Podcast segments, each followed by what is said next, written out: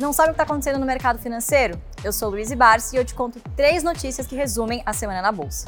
A BSM fez aniversário de 15 anos. Para quem não sabe, a BSM fiscaliza e supervisiona os mercados que a B3 administra. Para saber mais sobre quando você deve acionar a BSM, clique no link que deixamos aqui. Tem três novos produtos aqui na bolsa para você diversificar a sua carteira. São dois fundos do agronegócio e um fundo imobiliário. Por fim, a B3 recebeu dois leilões nessa semana.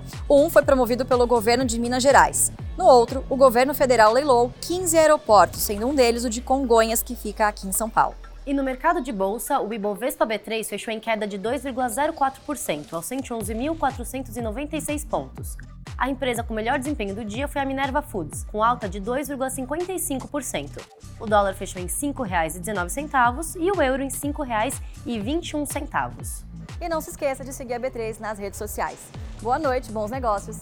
Segunda-feira.